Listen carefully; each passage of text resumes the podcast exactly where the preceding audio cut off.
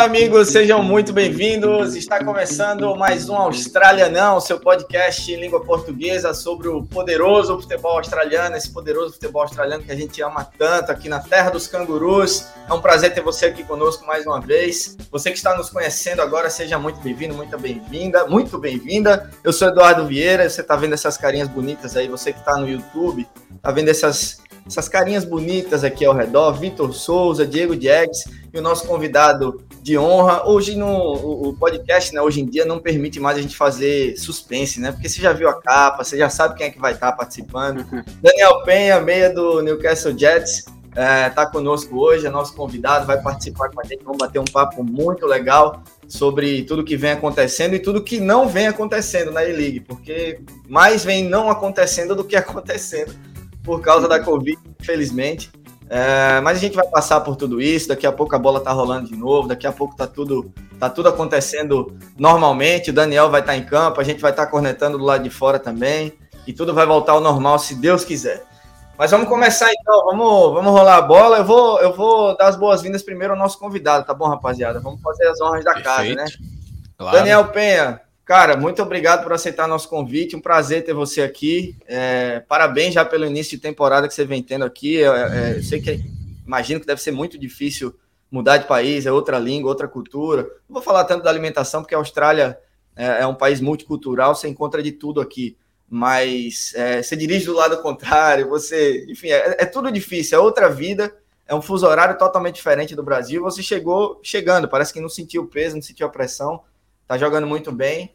E mais uma vez agradeço demais o convite, seja bem, agradeço demais você ter aceito o convite e seja bem-vindo aqui ao nosso nosso Australianão.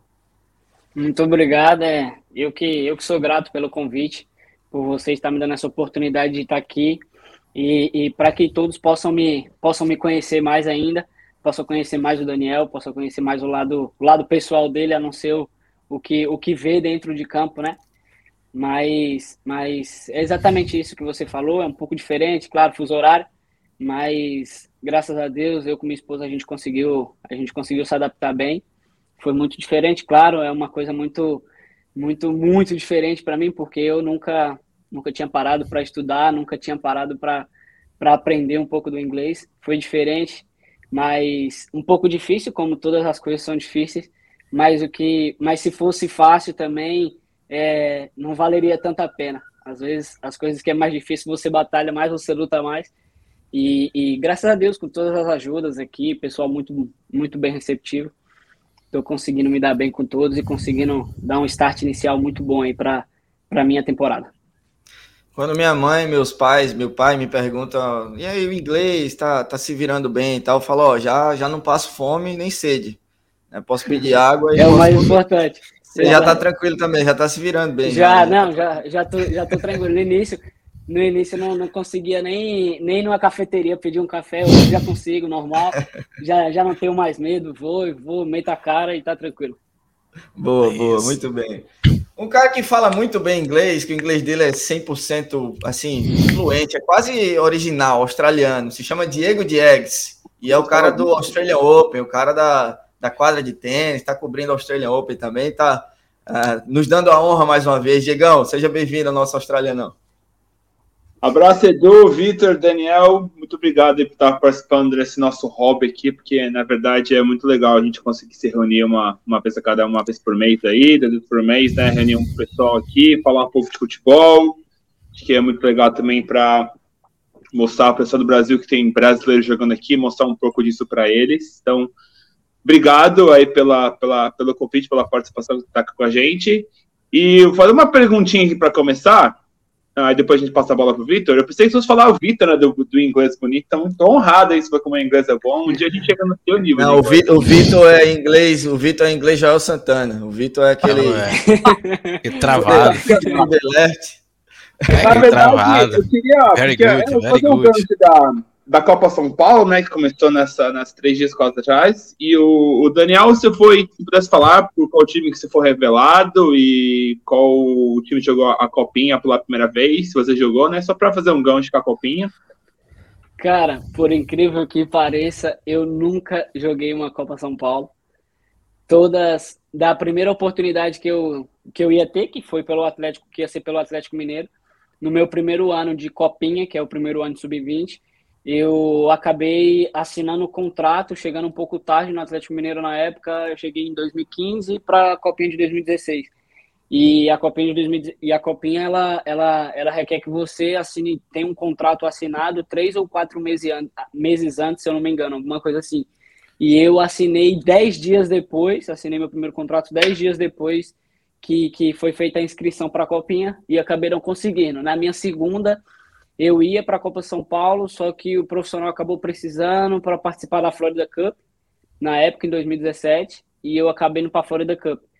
E 2017 foi, creio que foi um dos meus melhores, melhores anos assim na base.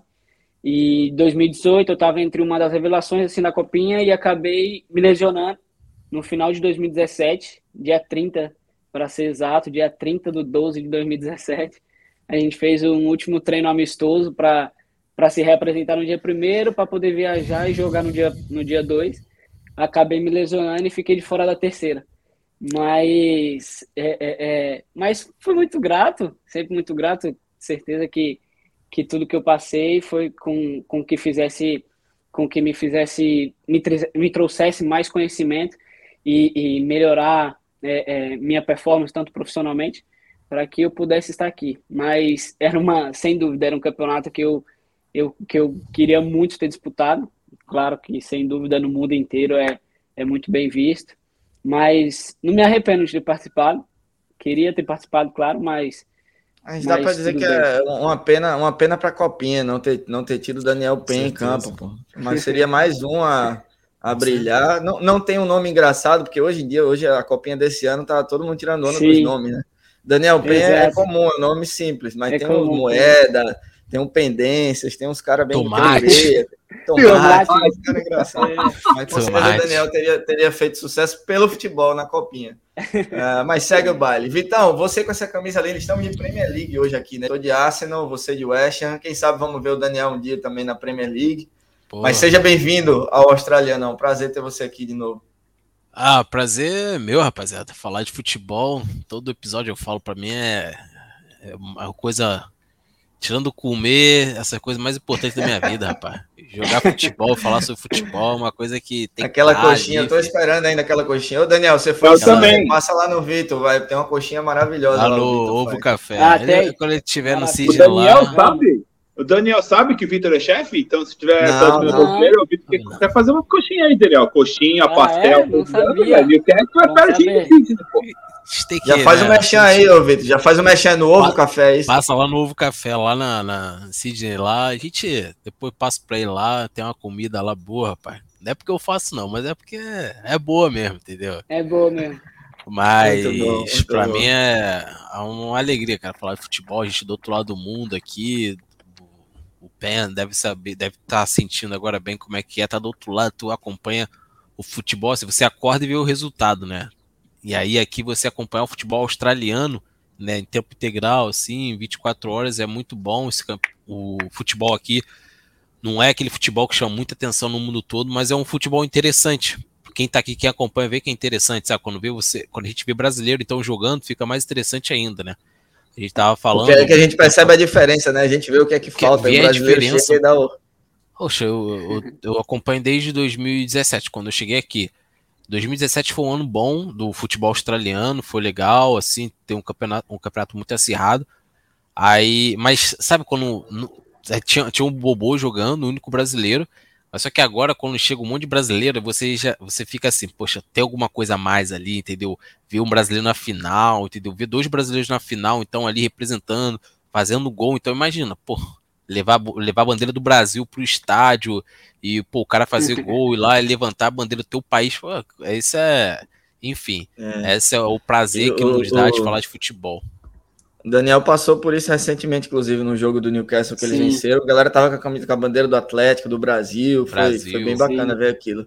Só bacana. passar, passar a ficha corrida, então, do rapaz aqui, ó. Daniel Penha, 23 anos, nascido em 17 de outubro de 98 em Brasília. Me corrija se eu estiver errado em alguma informação. 1,70m de altura, passou por Atlético Mineiro, né, na base também, jogou no CRB lá em Maceió, na minha Maceió, Sim. jogou no Galo, no Galo da Praia, jogou também no Coimbra, no Sampaio Correia. Aí, rapaz. No Corinthians, no Coringão. Uh, passou pelo Bahia também, no Confiança, antes de chegar aqui até o Newcastle Jets. Tem uma passagem pela Seleção Brasileira Sub-20 também, uma convocação em, em 2016 ali com o Rogério Micali. Chegou a jogar contra o Uruguai, num time que tinha ali Felipe Vizeu, Douglas Luiz, Lucas Paquetá, Arthur, dentre outros. Teve a sua oportunidade ali também, tenho certeza que deve ter sido muito muito bacana. Tá aqui no Jets desde o comecinho dessa temporada, né? Começou há pouco tempo, a gente só tá na, tentando chegar na, na sexta rodada aí, então foram cinco jogos na E-League. Um gol marcado, três assistências, mais um jogo na FFA Cup, um golaço também de falta, que daqui a pouco a gente vai botar o vídeo aqui para vocês verem. Uh, na E-League, o Penha hoje é o segundo melhor pontuador da liga no SofaScore, é, tá três semanas seguidas na seleção da rodada também, vem sendo muito elogiado pela imprensa. Terceiro melhor finalizador, é, o, com quatro finalizações por jogo. Terceiro maior em grandes chances criadas, ao menos três por jogo. Segundo maior em eficácia em bolas longas. Quem vê o jogo dele sabe que toda hora ele, ele chora para dar uma, uma virada daquela. Pega a bola de um lado, vira e, e manda com a esquerda. É, e também é, é, isso, só atrás do Nuno Reis, do português é, ao menos seis viradas por jogo. O Diego caiu, daqui a pouco ele volta. Então, só essa ficha aí para a gente conhecer, para quem não conhece ainda, saber quem é e como é, e como vem jogando, né, o Daniel nessa nesse início de A-League. É, ele já falou um pouco dessa vida, de como está a vida na Austrália. Eu queria saber, Daniel, como é que surgiu essa oportunidade de você vir para a Austrália? Porque você estava no confiança, estava bem, tava tendo, teve uma sequência boa. Se não me engano, você jogou 16, 17 jogos pelo 17. confiança, estreou marcando gol. É, e aí veio para a Austrália. Quando surgiu a notícia, todo mundo fez: Ó, oh, Daniel Penha vem para a Austrália, porque que aleatório, interessante. Sim. E eu queria saber de você como foi que surgiu essa oportunidade, de onde veio essa, essa história aí da Austrália na sua vida. E para mim também foi, foi surpreendente, porque eu nunca imaginava. É, eu também não sabia até eu chegar aqui, até meu primeiro dia em Newcastle, que passei a quarentena em Sydney, normal. E quando eu cheguei aqui, a gente fui conhecendo o pessoal, conheci o treinador, conheci o auxiliar, preparador físico, e a gente tava comendo uma pizza normal e ele, pergun e ele perguntou para mim, você sabe como que você veio parar aqui? Eu falei que eu não fazia a mínima ideia. E aí ele disse que desde 2018, desde 2018 ele me, ele me monitorava, porque em 2018 ele pediu na época, creio que para algum empresário, um empresário que ele conhecia, ele é argentino, só que trabalha para o Grupo City. E, e aí ele pediu entre os cinco ou foi sete meias da época até certa idade que ele achava que eram os melhores da América Latina. E aí eu estava entre os sete, entre os cinco, sete que ele, que ele enviou para o treinador, e ele começou a acompanhar meu score, começou a acompanhar meus dados, e desde então, só que desde então que ele me acompanhava, é, foi quando eu parei de ter sequência de jogos, na verdade foi quando eu machuquei, e aí logo em seguida acabei demorando um pouco ainda para me adaptar com a minha volta, para me adaptar que eu não era mais um jogador, um jogador de base, eu já era um jogador, um jogador profissional que precisava é, é, dar um passo a mais na minha carreira, que era o que, claro, que queria ter continuado no Atlético, ter tido mais oportunidades na época em 2018, só que eu precisava dar um passo a mais, eu precisava, na verdade, sair da zona de conforto, que era é, é, é, parar de ser um jogador de base e realmente ser tratado como jogador profissional, que, que ia disputar a posição. E aí, logo depois disso, foi quando eu comecei a rodar, que você falou, os clubes.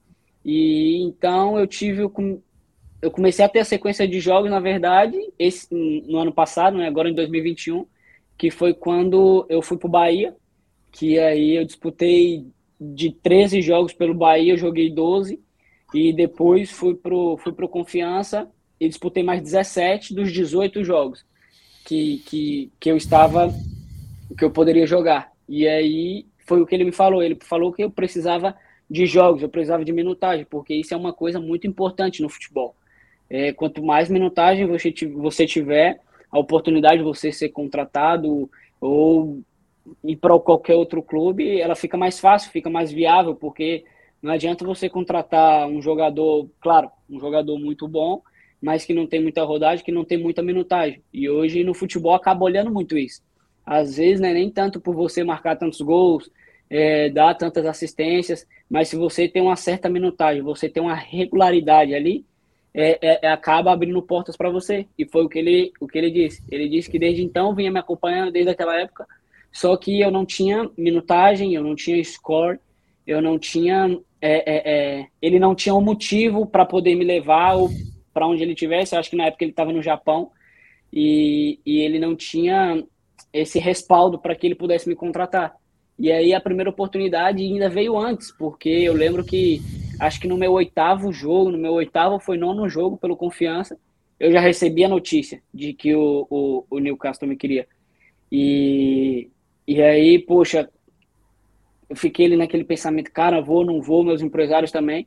E aí a gente falou, não, a gente está sempre a gente está sempre em busca de novos lugares. a minha a minha sequência de times não deixa mentir. Eu nunca, graças a Deus, eu nunca fui um cara que me acomodei. E muita gente, até, na verdade, meu, meu treinador, antes do confiança, ele falou: não vai, você vai se esconder um pouco. E para mim, não. E para mim, aqui foi uma porta aberta para que eu abrisse outras portas de outros lugares, de outros países, de outros futebols. E, e, e, e, e para mim está sendo muito importante isso. E eu vim, eu vim com a perspectiva de que de dar tudo certo e graças a Deus as coisas têm caminhado aí. Eu tenho me dado bem com todo mundo, com o treinador, não só com o treinador, mas com todos os jogadores, todo mundo. E, e, e, e tá caminhando, tá caminhando para as coisas dar certo. E sem dúvida aqui foi uma porta aberta e eu agradeço muito a Deus.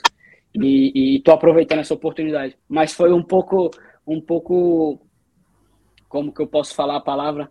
É, eu não esperava, eu não esperava vim para cá. Nem imaginava que do outro lado do nunca. mundo tinha um cara analisando e acompanhando cara, você. E com certeza imaginei. nesse momento deve ter alguém de novo lá do outro lado. Provável. Provavelmente, provavelmente. Você falou que foi uma, uma porta aberta, ô, ô Vitor, já puxando o gancho da porta. Você sabe como foi que ele abriu essa porta na estreia, Vitor? Aquela pancada de esquerda. Você chegou a ver o gol dele? Eu vi, vi. Eu, vamos, dar, vamos dar o play aqui no, no vídeo, play, que é, é, interessante até a narração. Presta atenção na narração do, dos caras aqui da, da do, do, Channel 10. So let's see what he's got in his locker, the Brazilian. Daniel Pena with the strike, and it is an absolute rocket. How about that for an introduction to Australian football? Newcastle fans get excited. I tell you what, Zappers, when you think of Brazilian left foot, you think of Roberto Carlos, Rivaldo. Now, I'm not putting him in the same sentence as them, but wow, we. Bom que os caras começam a narração, tipo assim, vamos ver o que é que ele tem, né? Let's see what é. assim, loca. É. E aí, quando ele é. faz o gol, os caras já puxam Roberto Carlos, Rivaldo. Rivaldo. Nossa senhora, mas eu, eu tava é, lá nesse jogo. Isso é uma coisa uma... que eles não, eles não têm aqui, que é o que ele fala, é bater com a parte de fora. É, e também, é, é e, e, também é, bater de três dedos, vamos dizer assim, né? No, aquela, botar aquela curva na bola. É, aqui na Austrália isso não existe. Como pega assim e fala, ih, rapaz, mete três dedos meio, vai lá, pega com a parte de fora do pé, ali, como ele disse, bola para dentro. É que ele não tem, ele não vê isso na Austrália. Ele chegou. Passa Passa a bola para você então, Vitor. Pode, pode fazer as honras também e bater esse papo com o Daniel também. Não, não primeiramente dar os parabéns a ele pela carreira. É, a gente aqui, eu, Edu, Diego aqui, a gente, né, conversa às vezes que a gente fala de pessoas que a gente queria, né, é, ter, ser quando criança, a gente queria, né, todo brasileiro, criança, ele quer o quê? Ser jogador de futebol, ser jogador de futebol. E tá falando com um jogador de futebol, entendeu? Trocar uma ideia sobre isso é um prazer enorme. Então também dar os parabéns pro, pro Penha, pela carreira que ele vem fazendo, pela, por todo esse esforço que ele tem colocado.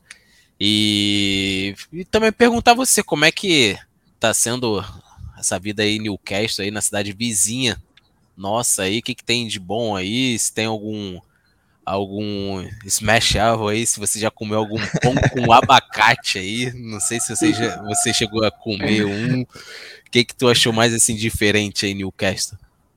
Se tu chegar na Austrália ou em Newcastle e não comer um pão com abacate ou alguma coisa assim, você não chegou, você não veio. Tudo aqui, cara, tudo aqui. E eu não era acostumado com isso, eu sempre gostei muito de abacate. Gostava de vitamina, gostava muito de amassar o, o, abacate ali com açúcar, que é normal. Com açúcar, é com açúcar. É. Também, exato. E aí, assim que eu cheguei, me surpreendi, porque nunca tinha visto, mas, cara, gostei. até a minha, uma, a minha comida favorita daqui até hoje, para mim, para minha esposa, é uma salada, uma salada que a gente pede no, no, no, no shopping. Eu comi uma vez, assim que eu cheguei aqui, um amigo meu falou, vamos, vamos comer ali. E aí eu fui com ele, a gente pediu essa salada e eu gostei pra caramba. É uma salada que tem, tem, um, tem, um, tem um arrozinho ali, o arroz deles, que é um pouco diferente, um pouquinho de abacate, bastante salada, com molho e tal. E é, eu acho que é a comida que eu mais gostei daqui. E, é, e, é bem diferente. Muito, é, meio diferente. Mas muito obrigado e agradecendo. Foi muito bom também esse, esse gol para mim, porque era minha estreia, claro. Importante demais fazer um gol na estreia, porque as pessoas já te olham com, com outros olhos, já te vê de uma maneira diferente, já te vê como um, um, uma pessoa importante. E, e, e, como você falou, é, é diferente essa batida de três dedos, é diferente porque não é todo mundo que consegue, é uma batida que requer muita prática. E eu aprendi isso com o Otero no Galo na época. Eu, boa, eu boa. lembro que a gente todo, praticamente todos os dias, na hora que a gente entrava dentro de campo, eu pegava uma bola, ele pegava uma bola, bora, acertar o travessão desse jeito, desse, dessa maneira de chutar. Provavelmente você já deve ter visto algum gol do Otero, bem provável. Certeza. E ele é um monstro chutando. Ele é um ah. monstro. Não. É demais. Ele tá falando assim, ele, ele, jogou no Corinthians, né, Diego? No o... Corinthians. Jogou, jogou, com, todo, com todo respeito ao Otero. Quando começa com todo respeito, eu já falei pra você, quando começa com todo respeito. Se o Otero é parceiro do Daniel, não, Daniel, ainda quero te levar pra sair aqui, mas o Otero, nossa, velho, o Otero veio com uma expectativa no, no novo Marcelinho Carioca no Corinthians. O cara não fez um gol de falta. Jogou um ano e meio aqui, velho. Além de uma falta que ele pegou, criou expectativa. O cara chutou a bola quase fora do estádio. E a gente viu, e a gente viu os gols do Otero no Atlético. Nossa, mano, quatro jogadores de futebol, jogo de falta, bola parada. Não sei o que aconteceu com ele, mas no Corinthians ele não conseguiu jogar. Cara, é, é, é, eu sou amigo do ele, ele não tava com o Daniel sou... Pen, não tava treinando com o Daniel lá, não. Eu sou, ah, é por isso. Eu sou, pô, eu, é sou amigo, eu, sou amigo, eu sou amigo dele até hoje. Recentemente ele até casou. Ele, ele se tornou uma pessoa diferente agora, por causa que, poxa, a pessoa, ele começou mais a pensar no futebol, começou a pensar mais em família. Antes ele era diferente, mas creio que todo jogador tem sua tem, tem fases, tem sua fase boa, tem sua fase ruim. Sem dúvida, ele viveu um momento muito bom no Atlético, mas antes dele sair do Atlético também, ele, ele já não tinha, já não viveu um, um bom momento. E aí foi pro Corinthians com essa expectativa e acabou não dando tão certo. Mas ele é um, mas ele é um bom jogador. Mas voltando, eu aprendi muito com ele, muito, muito, muito, todos os dias. Todos os dias eu tomava peteleco, todos os dias eu tinha que servir comida para eles. Todo dia eu tinha que pegar copo de suco para os caras, porque. Mas era assim a minha maneira de aprender. E quando eu falava para ele, não, não vamos apostar nada, ele, ah, então não vamos chutar. Gostava sempre de apostar, sempre, sempre, sempre, sempre de apostar. E aí, e, e, e, e, eu lembro que no, que no Galo, todo mundo me chamava de chuta-chuta, pai, porque eu chutava, eu chutava muito, porque eu queria aprender igual ele. Porque é diferente, é diferente. Poxa, tem muito cara que bate bem na bola de chapinha, que dá aquela curva na bola. É, é, é, tem muito cara assim mas que bate desse jeito na bola, tu tem que ter muita prática, tem que ter muita prática. E aí eu comecei a aprender isso com ele. E aí todo lugar que eu ia, todo mundo batia falta desse jeito, de chapinha, e eu sempre fazia da maneira diferente. Mesmo que eu errasse, eu sempre fazia da maneira diferente. E aí eu lembro, eu lembrava que ele sempre falava para mim: mira no gol. Mira no gol, não fica mirando, ah, vou mirar no ângulo, ah, vou mirar no canto direito, vou mirar no canto esquerdo, não mira no gol, que a, sua, a bola vai fazer a curva de acordo com de acordo com o seu chute. Você já pegando um chute de três dedos, você já pegando um chute de um jeito diferente, ela já vai fazer uma curva que ela vai para um canto para o outro. Ou ela vai fazer é, é, aquela famosa que todo mundo fala, a famosa cobrinha, né? Que ela faz assim. E aí. E aí aqui, desde, desde, desde que eu cheguei aqui, o pessoal surpreendeu com isso também, porque logo no meu primeiro amistoso, é, é, é, eu fiz um gol assim, eu fiz um gol no meio de campo e também fiz um gol de fora da área. Fiz dois gols no meu primeiro amistoso aqui. E, e aí o pessoal já começou a, a, a treinar mais, a, a me trazer mais para treinar e tal. Começar a treinar mais falta, tanto que no primeiro jogo saiu essa oportunidade e o Beca bate muito, muito bem falta também, tanto que ele fez um gol no, no último jogo contra o Macarto. Isso que Mas, eu ia falar. Na hora que, na hora que saiu, na hora que saiu, na hora que saiu a falta nesse jogo, ele já pegou, já me entregou a bola. É, falou, pode bater, é você, porque a gente via treinando isso e graças a Deus saiu, saiu esse gol tão importante. Depois Ele teve, que era o batedor oficial. o né? Wellington. Né? Cara, na, de pênalti, sempre, sempre, sempre são, sempre é nós dois. Sempre somos nós dois. Sempre nas faltas, é, é, perto, perto da área, somos nós dois. Os pênaltis somos nós dois. Ele é a primeira opção. No pênalti eu sou a segunda. Mas a gente tem um, tem um. Eu até falei para ele, eu falei, eu falei, pô, tu já tem quatro gols agora. Se sair mais um pênalti, quem vai fazer o, quem vai bater Deixa o próximo pênalti sou eu. E aí ele, ele falou que sem, sem problema e tal, mas ainda não, ainda não saiu o pênalti ainda nós não tá nem jogando para sair, pra sair é, o, o, Beca, o Beca que ele fala é o Beca Mikeltadze, é um georgiano de 23 anos, 22 anos eu acredito, que eu, eu, falei eu falei que o Daniel é o segundo no SofaScore, o Beca é o primeiro, vem jogando Sim. muita bola, vem sendo muito elogiado. Você falou que seu apelido é chuta-chuta lá no Atlético? O Diego, Isso. aqui os caras me chamando ele de The Playmaker. É o, eu vi um podcast recentemente, The Playmaker, é o cara que faz Playmaker. o jogo, é o cara que cria o uhum. jogo. É o famoso, é o famoso número 10, né? Antigamente, né? Playmaker. Quem, é todo 10. mundo que joga Football Manager Championship sempre teve um playmaker no time, né? E acho que nada melhor do que um, um brasileiro para ser o, o, o playmaker. Assim.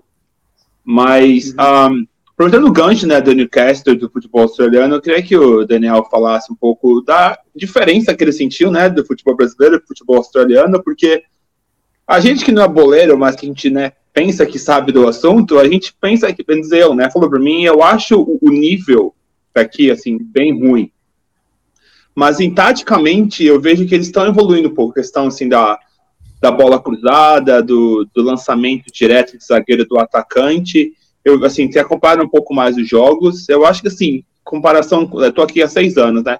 Nos últimos três anos para cá, sendo bem sincero, eu acho que o futebol australiano está numa evolução. Inclusive, é, inclusive a seleção australiana está tá jogando um pouco melhor, né? Tem mais jogadores que jogam fora do futebol australiano. Mas, assim, do ponto de vista da, pessoa que está lá dentro do campo, jogou no Brasil e tal, qual a sua opinião sobre como é que está sendo para você jogar no futebol australiano? Alguma diferença que você possa contar aqui para gente? Cara, sem dúvida é diferente. Eu, eu vou te dizer para a gente não comparar com a primeira divisão do no, no, no Brasil, com a Série A no Brasil, porque eu creio que o nível no Brasil é muito alto, cara. Você jogar uma Série A você jogar na Série A, você tem que estar muito preparado, não só fisicamente, não, não só sendo um bom jogador, mas principalmente mentalmente, cara. Porque no Brasil acaba que é, é, você é muito cobrado, então tem várias, tem várias, tem várias circunstâncias assim que te faz é, é, é ser muito bom no Brasil para que você possa jogar. O nível é muito alto. E aqui, cara, eu me surpreendi porque eu não imaginei que seria que seria tão bom da maneira que eu estou vendo. É, é, é, vou te dizer, cara, que eu estranhei muito fisicamente quando eu cheguei, porque, cara, para mim aqui é muito intenso, pá. muito, muito intenso. O tempo inteiro, o tempo inteiro é correndo, o tempo inteiro tu tá marcando, o tempo inteiro tu tá dando sprint. E aí nos, nos meus primeiros 10 dias eu sofri, pai. Eu sofri me dava falta de ar durante o treino, porque eu falei, caraca, não é possível que eu sou tão mal fisicamente assim. E sempre foi uma coisa, sempre foi uma coisa, é, é, é, uma coisa que eu sempre fui, que eu sempre fui bem, sabe? Fisicamente eu sempre fui muito bem. E, cara, eu falei assim, poxa. E aí eu começava a colocar, não, a culpa é da pandemia. Não, a culpa é dos 15 dias que eu fiquei no hotel. a culpa é dos 15 dias. Mas, cara, aqui o nível, o nível ele é um pouco, ele é um pouco baixo em questão de técnica, claro. Não tem tanto, em questão de técnica que eu digo, não tem tanto jogadores que faz jogadas isso, individuais. Isso. É, é, não tem tantos jogadores que pegam a bola e fala, coloca a bola debaixo do braço, não, eu vou decidir esse jogo. Não, eles sempre trabalham muito em conjunto, sempre, sempre muito em conjunto. É, é, é, eu lembro que quando eu cheguei aqui, num dos meus primeiros amistosos também, que foi contra o Sydney, eu acabei sendo expulso contra o Sydney, e por causa, no amistoso, por causa de uma briga, uma discussãozinha, e aí todo mundo falou para mim, poxa, bem-vindo à Austrália, e na época era contra o Sydney, que o Sydney, os caras do Sydney fala pra caramba com a arbitragem, e eu também, como eu não sabia falar inglês. Poxa, todo mundo, é todo mundo Ozzy ali, pô. Nossa senhora, eu, eu ficava já chegou, eu não conseguia já falar. Já chegou falando palavrão, né? Já chegou aprendendo a falar Só... palavrão já.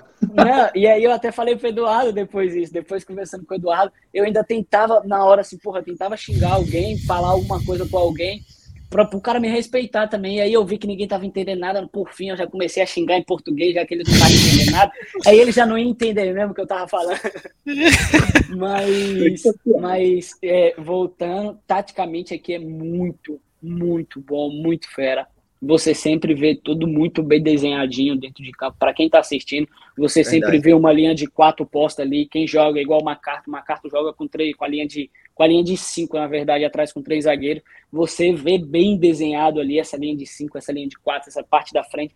Todo mundo cumpre muito bem taticamente. No Brasil, sim, cumpre isso, mas com um pouco mais de leveza, porque os caras no Brasil eles têm um pouco mais de experiência também, eles sabem usar o seu momento, é, é, é, o momento certo de atacar, o momento certo de defender, o momento certo que tu tem que pressionar, o momento certo que tu tem que dar uma respirada porque o time tá cansado. E aqui não, pai, é o tempo inteiro, o tempo inteiro, o tempo inteiro. E o tempo inteiro o treinador gritando, Daniel, run, run, correr sempre, sempre, sempre. Eu olho, e às vezes eu falo para os caras ficam até brincando comigo. E a gente, a gente até se reúne às vezes aqui, a gente vai tomar um café, a gente joga uma carta, um pokerzinho, alguma coisinha assim. E os moleques ficam até é, me zoando agora. Porque eu toda hora eu falo pro, pra eles, ei, relax, man, relax. E aí, pro, pro, pro treinador, pro treinador a mesma coisa. Eu, coach, relax, relax, calma falando para ele, para ele ter calma também, porque eu também canso, cara. Às é. vezes todo mundo cansa. E eu, relax, coach, relax. E os caras ficam me zoando. Agora, toda hora que me vê, toda que eles estão cansados no treino, alguma coisa, eles sempre ficam falando, ficam me zoando isso pra mim. Mas em questão de intensidade é muito, é muito forte, é muito. Igual é, a gente sempre usa um GPS, a gente sempre usa alguma coisa. E no Brasil, geralmente, meus, meus dados era no máximo 11, 10 km ali por jogo. Aqui eu já cheguei a fazer 15 km por jogo. No jogo contra o Andres, é, é o Western Wanderers. Eu cheguei a fazer 15 km e ó que eu nem joguei o jogo inteiro, eu saí com, acho que eu saí com 79 minutos, se eu não me engano. Não. E eu cheguei a fazer isso. E eu, eu, lembro, eu lembro que a gente a enchia, isso. Não, é que a gente enchia a bola do, do, do Guinha Azul na época do Inter, porque ele fazia 16 ah. por jogo no Inter. Exato. Era Exato. isso aí. O Guinha Azul era aquele volante que estava em todo canto do jogo, né? E você, como um 10 é o... aqui, fez isso. É o Canter, né? Hoje em dia, né? Do Chelsea. Tá? é, exato. É, o pessoal fala, é, é, o estilo do, do Canter jogando é, eles falam box in the box, que ele sempre está é. de área a área, sempre cumprindo taticamente defensivamente e sempre estando ofensivamente dentro da área.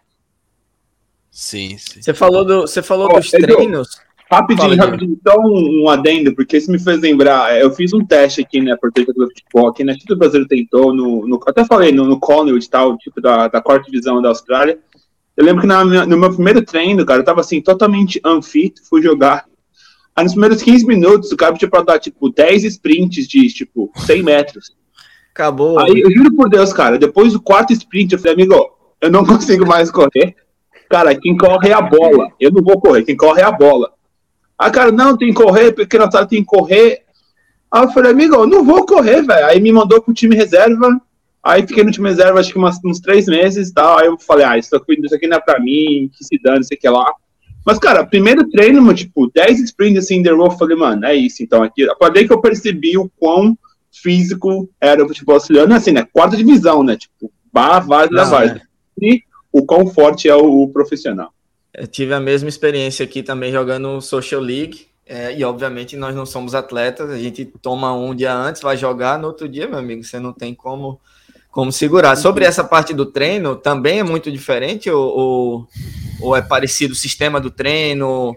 É, como é que eu posso dizer? O, o ritual que acontece ali, a chegada, a hora de treinar, os equipamentos, você falou do GPS, tudo é muito diferente ou é parecido também? Não, não, até, até, que é, até que é bem parecido, a mentalidade é um pouco diferente, porque aqui sempre cobra muito. É, é, é, depois que você perde a bola, você tem uma reação ali, alguma coisa.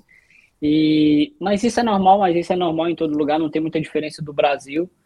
Mas, mas para mim é mais, esse, mais essa questão física não muda muito em relação ao treinamento, não muda em relação à mentalidade futebol acaba, acaba falando a mesma língua em todos os lugares. Então, não muda muito não, muda muito não os treinamentos. Mas é Bacana. a intensidade mesmo. Vitão.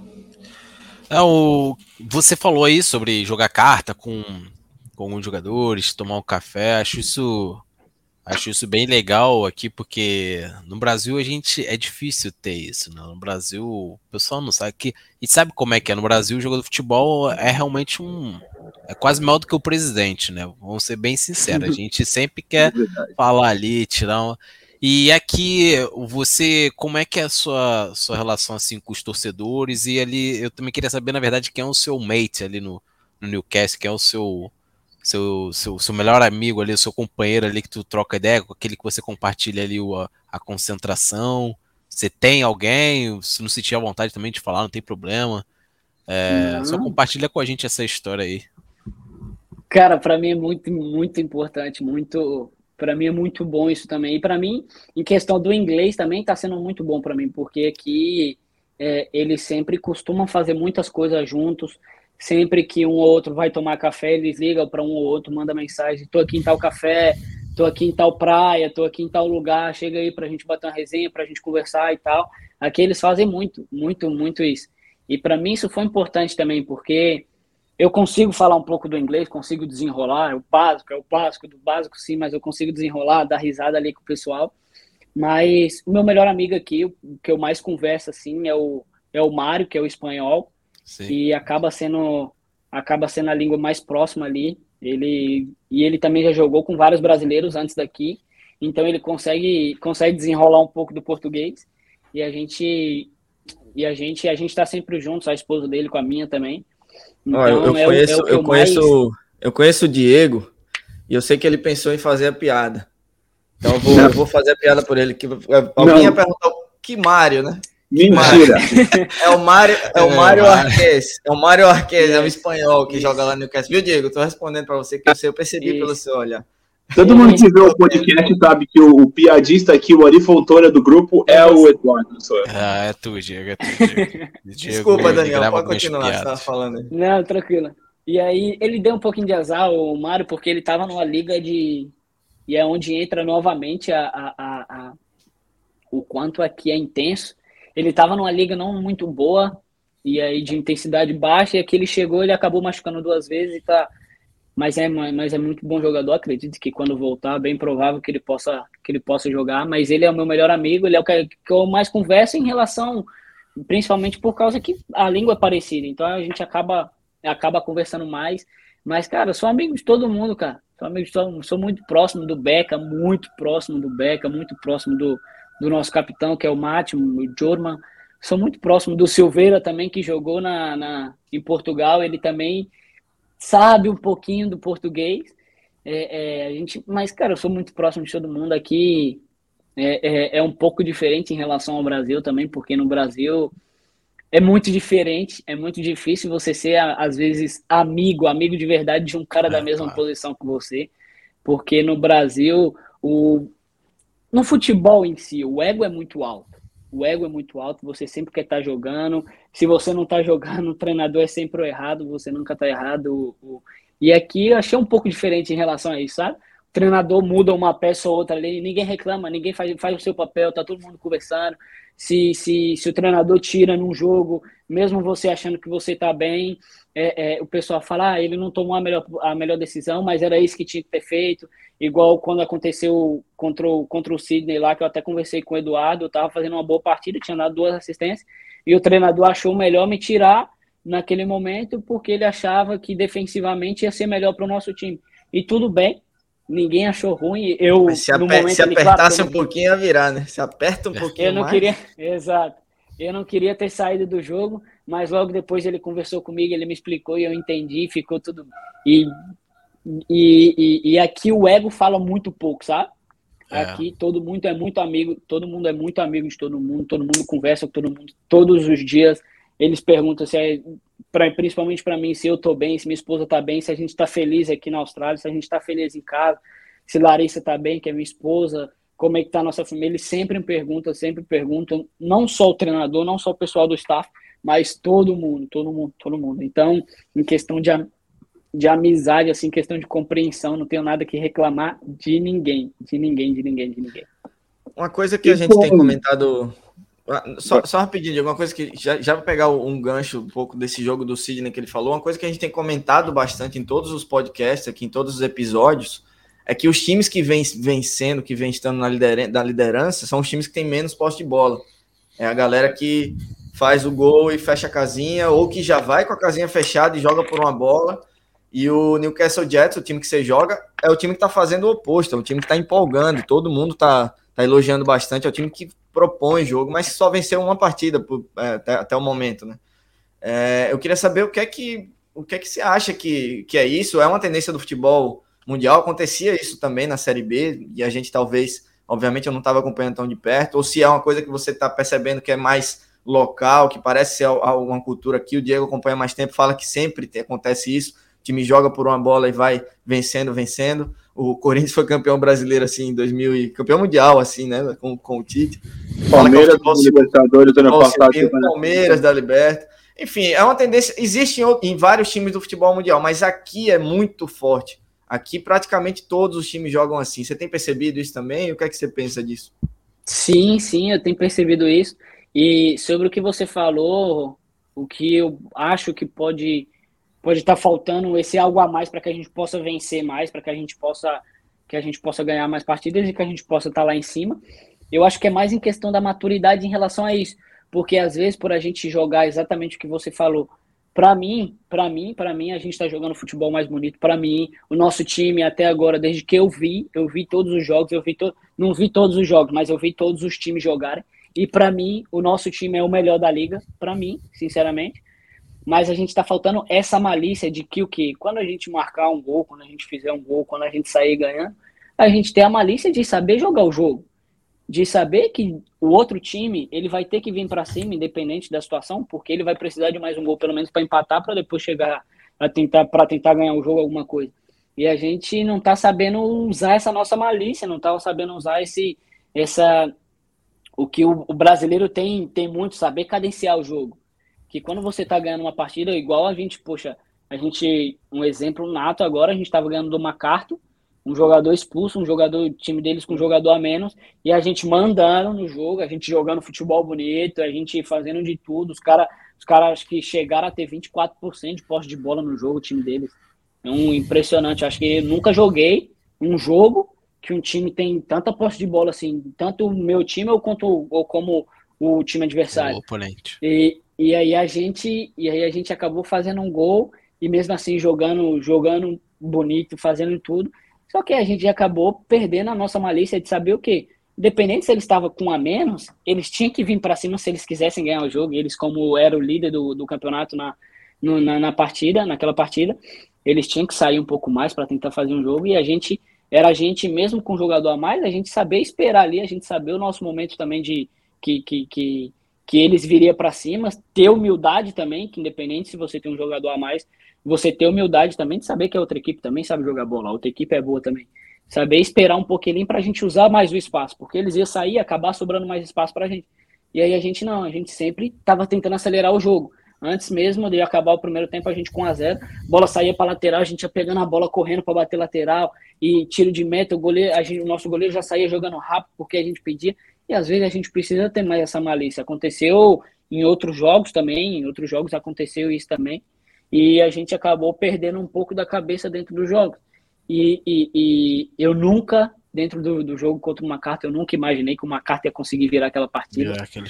E a gente e a gente acabou deixando isso acontecer e acho que é o que falta. Acho que o que falta é mais a malícia pra gente, saber no, no jogo contra o Wellington que a gente ganhou de 4 a 0, a gente soube usar bastante isso.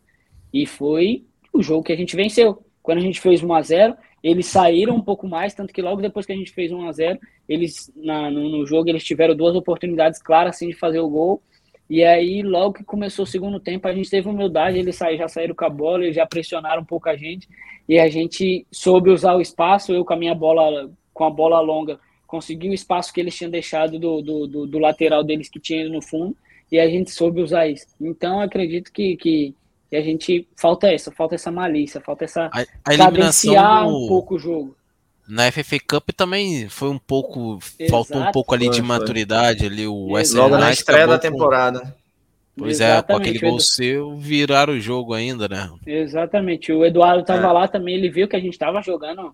A gente estava jogando melhor, as principais chances eram nossas. Só que acontecia a mesma coisa. a gente sempre tentava acelerar o jogo, a gente com a um ali mesmo, eles começaram ganhando, com uma falha nossa, depois a gente chegou ao empate, mas mesmo com a um ali a gente não era um resultado ruim, porque ia para os pênaltis, a gente ia disputar e tudo bem o que acontecesse. Mas era a gente ter um pouco dessa malícia, saber um pouco a hora de atacar, por esse exatamente por causa disso, por ser muito intenso, por sempre querer pressionar, sempre querer roubar a bola pé, a, a bola próximo do gol, acaba dando mais espaço para os caras e foi quando foi quando nesse jogo aí contra o Western eles conseguiram fazer o gol. E como é que como é que você acha que isso pode ser melhorado no, no seu time? Você acha que é uma conversa que os mais experientes ou os caras assim, tipo você, assim, ter mais malícia, chegar no treinador e conversar com ele? Você acha relax, que a malícia relax, né? Você acha que a malícia vem mais porque o time assim é imaturo, muita gente nova?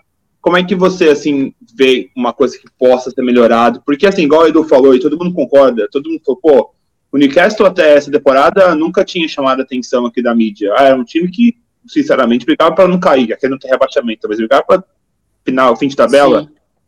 E quando você chegou assim, você falou, pô, peraí, opa, Newcastle agora tem um, dois caras ali que estão jogando bem e tal. E no final, todo mundo sabe que a questão do futebol é a questão de ser malícia, né? Ser, ser malícia, igual o time da Argentina faz bastante, malícia. Como é que você acha que isso pode ser melhorado, assim, na sua opinião? Cara, eu até tenho, até vários, vários que têm esse mesmo pensamento que eu, e tanto que depois do jogo que a gente depois que a gente empatou contra o Sydney 2 a 2 a gente chegou a conversar sobre isso eu cheguei a conversar mais com o espanhol, ele perguntou para mim, o que, que acha que você falta na gente? Porque, poxa, a gente manda no jogo, a gente faz isso, e aí eu cheguei a falar para ele. E aí, por treina, com o treinador, eu acabo conversando mais por mensagem, pessoalmente a gente conversa e tal, mas como eu não consigo conversar bastante, ele, ele, sempre, ele sempre fala, depois eu te mando mensagem e a gente conversa mais. E aí eu até cheguei a falar isso para ele, e aí, tanto que logo depois do jogo contra o Sidney, que foi contra o Wellington, a gente teve essa sabedoria, a gente soube, e a gente soube usar isso. Só que, cara, Sabe quando você. Quando, é igual um início de relacionamento, cara. Quando você tá com a menina, você tá. Quando você conhece uma menina, você quer estar tá sempre com ela e você tá ansioso ali, poxa, pra ver ela. E no jogo é a mesma coisa. A gente tá ganhando o jogo, às vezes, e a gente tá jogando tão bonito que a gente empolga. A gente quer fazer uhum. isso, a gente quer lançar uma bola, a gente quer fazer uma tabelinha, a gente quer chegar no gol, a gente, poxa, a gente quer sair tocando igual os gols que a gente fez contra o Wellington. Foi gol tipo de Bonito. rachão. Tic-tac. Foi um gol de rachão, a gente tocando, tocando, tocando, chegando dentro da área. Só que às vezes a gente não precisa chegar dentro da área para tocar a bola. Não sei, provavelmente vocês devem ter visto, eu contra o Wellington também, eu chutei uma bola de longe, de fora da área, travessão. Que pegou no trave, que pegou no travessão. E eles pediram antes, na hora que eu recebi a bola, eles pá, simple, simple, simple. E às vezes isso é, a gente não precisa ficar tocando até chegar dentro da área, até chegar ao futebol bonito para a gente poder fazer um gol. Às vezes a gente precisa também. Só que é isso, dentro do jogo dá, essa, dá esse tesão na hora que a gente está jogando muito bem. A gente está jogando muito bem, dá esse tesão da gente querer. Só que às vezes a gente tem que ter malícia. Eu acabei é, é, no jogo contra o Andres, que é, o Western Wanderers, que a gente empatou de 2 a 2 O Beca também chegou a conversar isso com o pessoal, que a gente tinha que ter mais malícia, que a gente estava ganhando o jogo e a gente empatou com uma bola que é, foi tiro de meta, o nosso goleiro pegou, mesmo os caras pressionando, pegou, saiu jogando com o zagueiro, o zagueiro tocou no volante, aí a bola chegou no ponto, a gente perdeu a bola e sofremos gol. Talvez se ele tivesse esperado, fingir que ia bater ali o tiro de meta, volta para trás e bate. Isso aconteceu no jogo contra o, o, o Gold Coast, aqui contra a gente, no primeiro jogo. Sim, Cara, sim. desde o primeiro minuto, ele, o goleiro enrolando. O goleiro, no mínimo, no mínimo, ele deve ter ganhado, no mínimo, no jogo inteiro, uns 17, 15 minutos. Só ele enrolando com a bola. E os caras ganhou da gente. E para mim, para mim, o time do Gold Coast não é é um bom time, mas não é isso tudo também. Mas foi um, um amistoso de pré-temporada, é isso? Não, não, no primeiro jogo da E-League a gente perdeu de 2 a 1 um para ele. Foi ah, tá, tá. Central, eu... Central, Central Coast. Central Coast. Yes, yes, Central Coast, sorry. E aí ele. Ó, oh, sorry, ó, oh, meteu o sorry, vocês A gente falou aqui o, Dani, no, no, primeiro episódio que vai, não vai, iria surgir uma. A gente fala um yes, um sorry, um. Sim, o Diego já soltou aqui um unfit. Quando você vai vivendo fora, é incrível, vai faltando as palavras em português. Isso é o sinal que realmente está assimilando o inglês. Que tá Essa foi a Mas prova Brasil... que o Daniel aprendeu inglês. As outras pessoas têm para falar. Tá, tá aprendendo, tá praticando. No Brasil a gente acaba falando isso também, igual aqui, igual aqui eu vejo quando a gente acaba o treino, que a gente tá indo embora, eles falam, eles falam tchau. E é, aqui tchau. fala bye e tal. Aqui eles falam você tchau. Quer ver, você vai, você vai ser bom. Eu não sei se você vai chegar a pegar esse termo, fugindo um pouquinho do futebol rapidamente. É, tem um termo que a gente fala que é busy aqui, né? Tô busy hoje. A Larissa provavelmente vai falar muito isso quando ela que tá trabalhando tá por aí. Como é que foi o trabalho hoje? Não, tava busy pra caramba, tava corrido, né? E aí você Sim. falando com os amigos no Brasil, e você fala, pô, tô busy pra caramba. Os amigos, é o quê? Tá busy? que porra é você tá falando? Virou tá busy? É, e também tem o salvar dinheiro também, né? Ah, pô, tô trabalhando bastante para é, salvar, salvar dinheiro. dinheiro. Save money, é. To save money. Para economizar, na real, né? A gente fala salvar. É verdade. É, é coisas que. Em cima disso, ô Daniel, você tá. O, o clube paga aula de inglês para você? Você tem um, um, professor particular? Como é que tá a questão assim, do inglês para eles, eles, prov, eles providenciam isso, sim. Logo assim que eu cheguei, tem uma, tem uma mulher que trabalha que chama Emily, se eu não me engano, é Emily o nome dela. E aí ela chegou a conversar comigo é, é, sobre a aula. E aí eu falei, ó, eu tenho uma professora, porque eu já, tinha, já vinha fazendo aula e, e, e, e assim, para mim, às vezes, você tem que se identificar também com o professor ali, senão você acaba não aprendendo. Igual no início, assim, quando a gente estava na, na, na quarentena. Eu e minha esposa, a gente teve uma aula teste no inglês dentro. Hoje a minha esposa estuda nessa, nessa, mesma, nessa mesma escola. E aí teve a aula teste. Cara, eu fiquei perdidaço, perdidaço, porque eu não entendia nada eu entendi, eu entendia uma coisa ou outra ali, eu entendia uma coisa ou outra, mas acabava não conseguindo acompanhar e atrapalhava os outros alunos. E aí, quando eu cheguei aqui, a Emily, essa mulher, conversou comigo, ela falou que tinha uma escola que eles pagavam ali e tal. E aí eu falei, ó, eu tenho minha professora, eu me identifico mais com ela e tal, porque eu tentei essa experiência também de fazer numa escola aqui com vários e acabei me enrolando, acabei me atrapalhando e ela falou, não, sem problemas, mas mesmo assim a gente vai te ajudar em relação ao inglês. E aí, e aí é isso que acontece, eles ajudam, eles, eles, eles perguntam, porque geralmente eu faço, eu marco, eu não tenho aulas é, todos os dias assim, como uma escola, igual minha esposa tem, todos os dias ela tem tal horário para cumprir. Eu não, a gente sempre faz hora marcada, porque às vezes tem uma viagem, tem um jogo, tem um treino que muda ali de, de manhã para tarde, ou de tarde para manhã, e aí a gente acaba é, é, é, reorganizando se reorganizando ali, e aí eles perguntam, geralmente todo final do mês, no início do mês eles perguntam para mim quantas aulas eu fiz no, no, no, no, no mês, e aí eles acabam me ajudando em relação a isso, mas eles sempre, eles sempre ficaram sempre à disposição em relação a tudo, principalmente em relação ao inglês, em relação ao visto para minha esposa eu conseguia trabalhar aqui, e foi muito fácil em relação a isso também. Então, mas eles ajudaram, mas eles ajudaram bastante em relação ao inglês. Legal tiveram muita contigo, paciência Vitão. também comigo. Não, eu queria saber agora, né? Essa é a primeira vez, não sei se o pessoal pode me ajudar. Acho que é a primeira vez que a E-League tem um número grande de brasileiros, inclusive assim, de estrelas internacionais, vamos dizer assim, porque vamos ser sinceros que o brasileiro chegando aqui para jogar independente. Acredito que o Pen deve ter visto isso em Newcastle, o Moresh lá no Central Coast, tem o Lacro também lá no, um, em Melbourne também, entendeu? Tem os brasileiros que já são, que, que, que nasceram aqui, como o menino de Adelaide Rafael e o Bernardo. o Borges. É. Bernardo no Adelaide e o Rafael aqui. Eles já nasceram aqui, então mesmo não tem aquela coisa, a, a, é, como posso dizer, não é, não chama muita atenção porque o pessoal vê eles como australianos, né? É, mas vocês que vieram de fora estão jogando aqui, acredito que cada um na sua cidade, né, vira uma estrela, vira, chama atenção.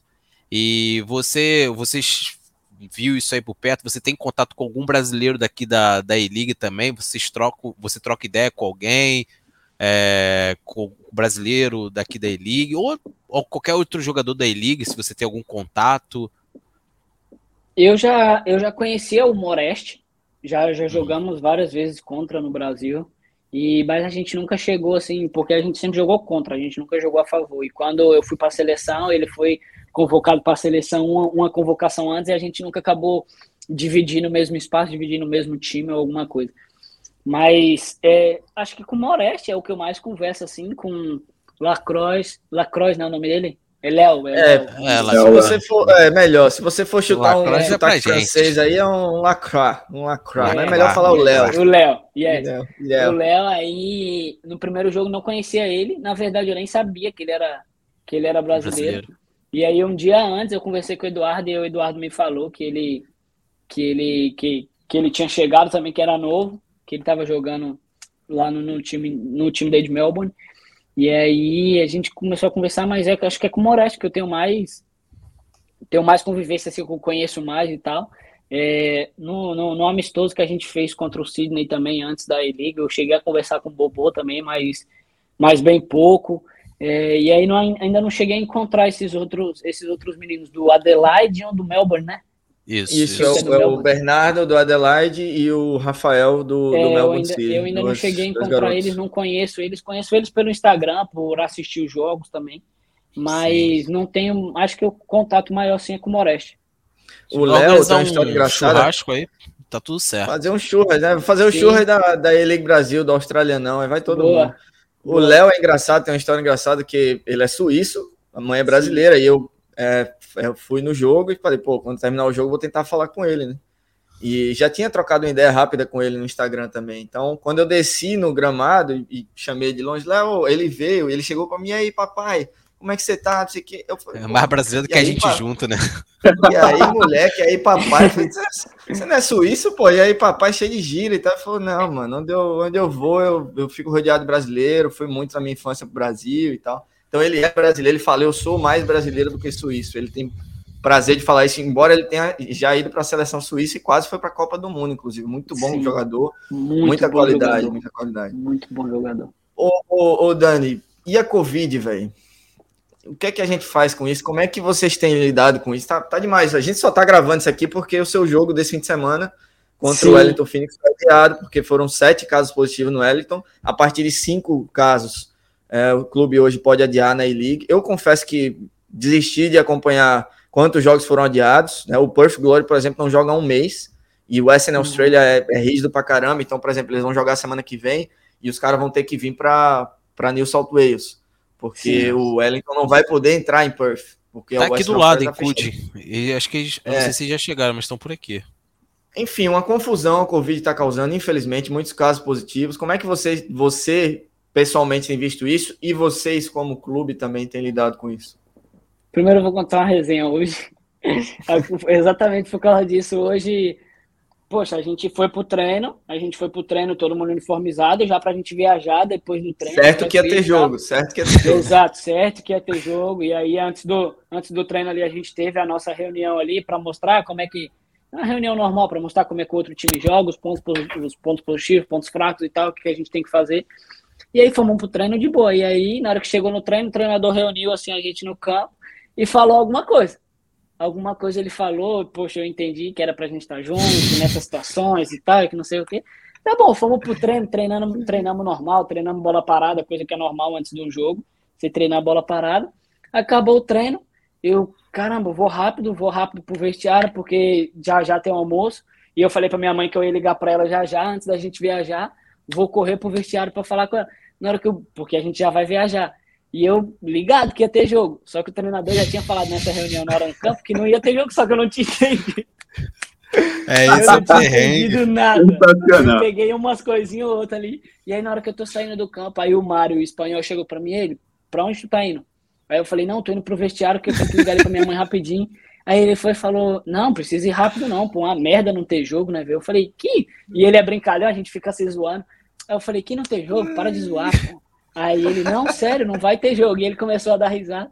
Aí eu falei, não, cara, claro que vai ter. A gente acabou de treinar a bola parada, fazendo tudo. E aí, não, cara, o treinador falou naquela hora lá que não vai ter. Aí ele espalhou pra geral que eu não tinha entendido, que eu sabia que eu pensava que não tinha jogo. Aí o treinador tava lá do outro lado do campo, os caras já foram falar pra ele, aí o treinador virou pra mim e já gritou, Daniel, não vai ter jogo não, viu? Pode ir pra casa, não vai mentir pra sua esposa. E aí eu resenha, treinador, hein? Putz, resenha, resenha. E aí eu, putz, olha a mancada que eu ia dando, velho. E aí, é voltando, é uma, uma merda, é claro, porra, não ter jogo, já faz quatro semanas, três, quatro semanas que a gente não joga, três finais de semana, né? É, mas, primeiramente, a gente sempre tem que pensar na saúde, com certeza. E, e, e, o bom é que aqui praticamente todo mundo foi vacinado antes de, antes de acontecer isso, né? Então acaba que, claro que está tendo um caos gigante, porque muitas pessoas estão sendo contaminadas, mas não está sendo igual foi no Brasil, né? Antes a pandemia chegou, antes de todo mundo, antes de ninguém ter tomado vacina, nem saber da vacina, então a gente acabou perdendo muita gente, muitas famílias acabou perdendo parentes e tal. Eu também perdi amigos, não cheguei a perder alguém familiar, mas perdi alguns amigos. E, e isso é muito ruim, é muito ruim para a liga também, é muito ruim para quem acompanha, é muito ruim para mim também, para nós jogadores, porque a gente estava numa sequência ali de todo final de semana tendo jogo, já tinha uma sequência de treinos igual vocês devem me acompanhar, eu sempre faço treinos durante a semana na minha casa de alta performance, tal, prevenção de lesão, esses negócios, então a gente acaba se perdendo um pouco em relação a isso, acaba perdendo aquele, aquela batida de jogos, aquela, é, é, é, aquele ritmo que você já vinha tendo. A gente já tinha jogado cinco jogos seguidos e agora, agora vai ser igual no Brasil, né? Porque provavelmente a gente vai jogar domingo e quarto, domingo e quarto essas próximas, Isso, é. essas próximas semanas aí quando voltar a acontecer. Mas o, o ruim pra gente é que o bom também pra gente, na verdade, que não foi o nosso, a gente não adiou o jogo por causa da gente. A gente teve três ou quatro casos confirmados e, e sempre isolado ali. Primeiro, acho que teve dois casos confirmados, e aí a gente foi jogar contra uma carta. Quando voltamos contra uma carta, todo mundo negativo, e aí no outro jogo, e aí um testou positivo, e aí depois testou outro, é, é, é, outro depois do outro jogo. Então acabou que foi um fato isolado assim da gente. A gente não teve jogadores assim, muitos jogadores para o Newcastle adiar o jogo. Não, sempre foram foram os outros times. Então a gente sempre a gente sempre teve muita sabedoria em relação a isso também. A gente sempre se cuidou para não sair para lugares muito públicos. Se eu não é, me engano, que, que são bast... até cinco jogadores, né? Se, se até cinco é, se tiver, tiver positivo, se tiver né? seis jogadores, isso, é, pode. Isso. E aí o Wellington, o Wellington hoje, hoje pela manhã eles disseram, acho que foram sete, sete ou foi oito jogadores que testaram positivo. Porque o Wellington jogou no meio de semana, né, contra o o Melbourne, Melbourne. City, né? Pela, Melbourne. pela PK. Eles jogaram com tipo, quase um time reserva, aí parece ter mais jogadores. Mas a informação que eu vi aqui, tipo, o Newcastle, o Melbourne Victory e o Western, o Western United foram os times que menos foram afetados com a questão do Covid. Era assim, três Exato. ou quatro jogadores do máximo. Tanto é que, você vê na, na liga, né, eles têm bastante jogo até, mas infelizmente a, a Covid. Mas a, a questão interessante é, porque a gente aqui, quem, quem, acompanha a gente sabe que a questão do, do, do, do futebol eles têm um, um squad um pouco menor, né, pela questão, não tem investimento alto para ter 26 jogadores, assim, então eles são 19, 20 e uma cara da base. Se acontecer de jogar quarto domingo, quarto domingo, quarto domingo, como é que você vê essa questão? Porque com um elenco pequeno, você tem uma semana de recuperação, você recupera, você treina e você joga. Com a questão de quarto domingo, a chance de de, de, de machucar maior, mas também não, não tem muita opção, né? Então, assim, como é que Sim. você vê essa questão? E só, só acrescentando... falar também a questão do treino, quantas, é, uma vez por uma vez por dia, duas vezes por dia, como é que é a questão do treino também daqui na Austrália? Ah, só acrescentando isso que o Diego falou, o chefão da E-League, né, o Danny Townsend, que, é, que era o CEO do Sydney até bem pouco tempo também, hoje está só na E-League, já falou que não vai adiar a E-League. Então é exatamente isso que o Diego falou, é, e, e o Daniel também falou, vai ser quarto e domingo, quarto e domingo para acabar o campeonato em maio. Embora eles Sim. pudessem adiar, porque o campeonato pô, vai ficar seis meses sem, sem ter jogo. Eu acho que Mas eles deveriam dar uma, a maioria dos jogadores, o controle acaba em maio, né? Porque é. maio acaba. É, provavelmente é isso. Daí junho já começa a Euro, Euro tipo, contra na Europa, Exato, na exatamente. Tem que acabar em maio. Cara, eu não. Eu acredito que não vai ter tanta. Não vai ter tanta dificuldade. Claro que para mim eu achei um pouco estranho aqui porque aqui eles não são, não sei se creio que na Austrália inteira eles não são muito acostumados com a fisioterapia, eles não gostam, eles não acreditam muito na fisioterapia.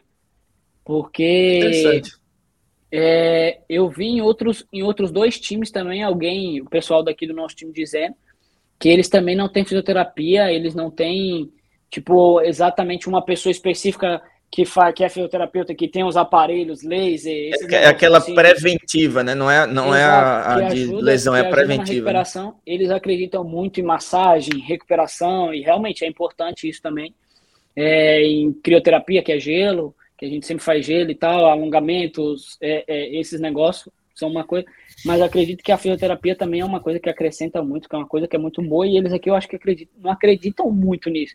Não sei se é todos os times, mas aqui, especificamente, aqui não tem é, aquele a fisioterapia, que alguém machuca, o cara vai ali, cuida, faz choque, gelo, faz tratamento específico, o cara faz tratamento específico na academia para recuperar força e tal, então não sei te dizer realmente se, poxa, como que todo mundo vai reagir em relação a isso. Para mim, eu já estou acostumado, eu já cheguei, eu já cheguei a jogar numa temporada no Brasil, claro que na base ainda, mas já cheguei a jogar 70 jogos no ano.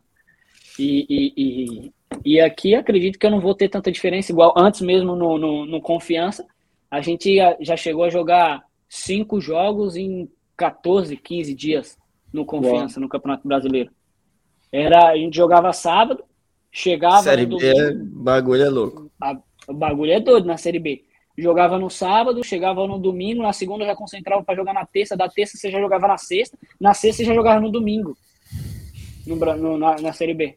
E era desse jeito, pai. Então, eu acho que para mim eu não vou ter tanto não vou, para mim, eu acredito que eu não vou sentir tanto. Creio que os jogadores aqui eles não estão muito acostumados com isso, eles estão acostumados mais final de semana final de semana, mas eu acredito que eu já estou um pouco um pouco acostumado em relação a isso, acho que eu não vou ter tanta diferença. Mas acredito que possa sim, possa ocorrer mais lesões, possa possa ter mais isso e acredito, creio que não, é, mas acredito que, que deve continuar as cinco, as cinco substituições também em relação a isso, porque estava querendo mudar alguma coisa assim, né? Ah, Três substituições. Isso do treino, do treino que o Diego falou, é, vocês treinam um período só por dia? Sim, a gente treina um período só, a gente fazia, a gente fazia dois períodos mais antes da, antes da temporada, antes da E-League começar, né? Mas depois que E-League começou, a gente sempre faz. Sempre um período, sempre um período você só. Citou, você é geralmente o mesmo horário? Manhã ou tarde? Geralmente, geralmente o mesmo horário, sempre na parte da manhã que a gente está treinando. Você citou confiança, a gente já vai, já vai chegando na parte final aqui, até para te liberar também, mas é, eu, eu, separei um vídeo aqui que foi o primeiro momento que eu, que eu prestei atenção. Acho que o Brasil inteiro deve ter visto muito esse vídeo. Foi uma entrevista muito legal que você deu no final do jogo, na sua estreia pelo Confiança, depois que você fez um gol contra o Cruzeiro. Vamos reproduzir ela aqui. Primeiramente, boa noite. Emociono pra caramba porque saí de casa com 12 anos. Desculpa. Mas é com muita felicidade que eu vivo esse momento. Hoje eu cheguei aqui, cheguei essa semana, já cheguei com todos me dando muita confiança. Todos sabem que eu sou, que eu vi do Atlético e do Atlético Mineiro e querendo ou não tem uma rivalidade enorme com o Cruzeiro, mas eu respeito bastante o momento que o Cruzeiro está vivendo. Eu precisava muito desse gol e Deus me abençoou. É, queria dedicar esse gol primeiramente ao meu irmão, que hoje é aniversário dele. São, são 10 anos aí que eu não. que eu não passo nenhuma data comemorativa com meus pais, com meu irmão. Mas é essa emoção é de felicidade. E agradeço muito minha esposa, as pessoas que colaboraram para mim chegar até aqui. E isso aqui é só o início. Só o início, a minha minha carreira tem tudo aí para ser uma para ser uma boa carreira. Eu vou trabalhar muito para que as coisas boas continuem acontecendo. Eu sou muito grato a Deus por tudo e vou continuar trabalhando aí para que esse ano seja de muita felicidade e de muita vitória para a gente. Obrigado, Daniel. Venta coração. Individualmente, individualmente, isso aí foi o início para que eu pudesse chegar aqui, né? Então, Com certeza. É isso. Uma vez pra Eu fiz questão de, de separar isso. isso aqui, porque é legal a gente ver que o jogador é, é um ser humano, cara. Tem emoções, tem, pô, do, desde os 12 anos fora de casa, 10 anos sem, sem participar do aniversário do, do irmão, que é parceiro de. É difícil, e agora você tá do outro lado do mundo, passou Natal, passou Réveillon mais uma vez. É, então é legal por isso que repercutiu bastante essa entrevista. É legal quando a gente vê um jogador falando, pô, peraí, eu sou de carne e osso, é. pô, também tô sofrendo aqui. Vocês só jogam pedra aqui porque eu dei um passe errado, porque eu perdi um gol, mas calma. Também quando as coisas dão certo, é hora de desabafar ali. Foi legal também. Exato. Embora não tenha sido um desabafo, foi mais um é, questão da emoção ali. Foi muito bacana é, ver essa entrevista e, e, ouvir essa entrevista lá atrás. E hoje a gente conhecendo você, a gente tem, entende até mais né? O porquê de tudo que você falou ali. Cara, é, nesse momento aí, eu vinha, eu tava jogando no Bahia, foi logo depois que eu saí do Bahia que eu fui pro, que eu fui pro Confiança. E eu queria sempre na minha carreira eu sempre quis ser importante. E eu acredito que em todos os times que eu passei, eu fui importante de alguma maneira. E eu sempre, e eu sempre quis isso. Só que eu queria algo a mais, cara. Eu queria ser importante fazendo um gol, um gol de uma vitória, como foi nesse daí. Eu, é, nesse jogo, foi minha estreia também pelo confiança. Joguei pra caramba também contra o Cruzeiro. E eu queria ser importante, cara. E, e, e, e, e a questão do agradecimento final ali, a questão do agradecimento à minha esposa e às pessoas que, me, que eu falo na entrevista, as pessoas que me ajudaram, que colaboraram para que eu chegasse naquele momento ali. Porque no fundo, no fundo, a gente nunca tá sozinho. Claro que sou eu que vou sempre aparecer, vou sempre estar tá na televisão ali jogando, dando uma entrevista, fazendo um gol e tal, mas, cara, tem muitas pessoas por trás. Tem principalmente minha psicóloga, meu preparador físico que eu tenho, que para mim agora nesse momento são as pessoas muito importantes para mim. E tem esse lado emocional que é o que a vida do jogador, cara, não vive só do dinheiro, não vive só de coisas boas, de conhecer outros países, de conhecer, de viajar, de, de, de ter carro bom, de ter de ter aquilo. A gente passa muito sufoco também, cara. E, e a gente vê que o dinheiro, claro que o dinheiro colabora, o dinheiro é importante também, mas a gente vê que o dinheiro não é tão importante na nossa vida, mais do que a nossa família, mais do que as pessoas que a gente ama. E desde, desde aí eu nunca tinha passado nada. Nem aniversário meu, nem aniversário da minha mãe, meu pai, aniversário de casamento deles, nada, nada, nada, nunca tinha passado com eles. Somente Ano Novo e Natal, que era a única data que a gente sabia que a gente ia estar de férias e a gente ia estar com a nossa família, era a única data. E naquele dia era aniversário do meu irmão e caraca, e um dia antes meu irmão conversou, caraca, mais uma vez, véio, a gente não vai estar junto é para comemorar, aniversário. Durante o ano a gente nunca comemorou. Saí de casa de, com 12 para 13 anos, nunca comemorei nada com meus pais, nada com eles. E aí foi mais esse lado de, de emocional do que de querer ser importante e sair um gol no dia do aniversário do meu irmão. E que era uma data e que era uma data que a gente nunca tinha passado junto.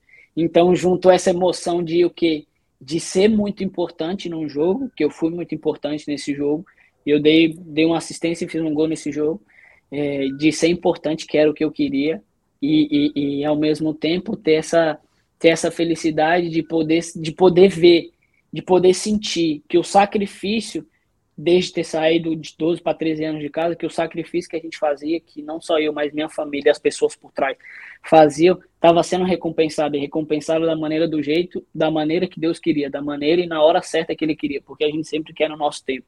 E eu sempre queria muito antes. Só que Deus estava me moldando para que eu chegasse em certo momento e, eu soubesse lidar com essa situação. E logo depois desse gol, e eu sou uma pessoa, cara, que eu sou muito grato, muito grato pelas mínimas coisas, pelas mínimas coisas eu sou muito grato. Sou muito grato, eu, igual no segundo jogo nosso que a gente jogou contra aqui, quando eu cheguei aqui, que a gente jogou contra o Western, o Andres, em Sydney. Cara, que estádio maluco de top. Que estádio top que, cara, coisa de louco. Nunca tinha entrado, claro, tinha entrado estádio Esfera no Brasil, joguei no Mineirão, já joguei no, já fui pro Maracanã e tal, mas nunca tinha entrado num estádio de tecnologia assim, sabe? Muito diferente, muito top, muito top. E aí, logo na hora que eu entrei no vestiário, que eu entrei no campo assim, tipo, me veio uma felicidade, uma, uma gratidão, sabe, assim, dentro do meu peito. E aí, geralmente, eu sempre ando assim dentro do campo antes de, antes de começar a partida, assim, quando a gente chega. E aí me veio uma felicidade, um agradecimento. E eu lembro que na hora eu estava escutando um louvor, sempre escuto também, gosto de todo, tudo quanto é tipo de música, mas na hora eu estava escutando um louvor e me veio uma. Começou a passar filmes assim de onde que eu joguei. Comecei no terrão, saía do treino no terrão quando eu era moleque, pegava ônibus sujo pra caramba, porque não tinha onde tomar banho. E, e, e aí as pessoas não queriam encostar em mim porque eu tava sujo, claro que a pessoa não queria, não queria se sujar também, todo suado. E aí começa a passar, começa a passar um filme na cabeça, sabe? Mas sou uma pessoa muito grata, muito grata. E esse momento foi um momento muito importante para mim, porque eu precisava ser grato, eu precisava daquele momento ali de ser importante para alguém, de ser importante para um time, e eu fui na data do meu irmão. Foi uma data muito importante para mim.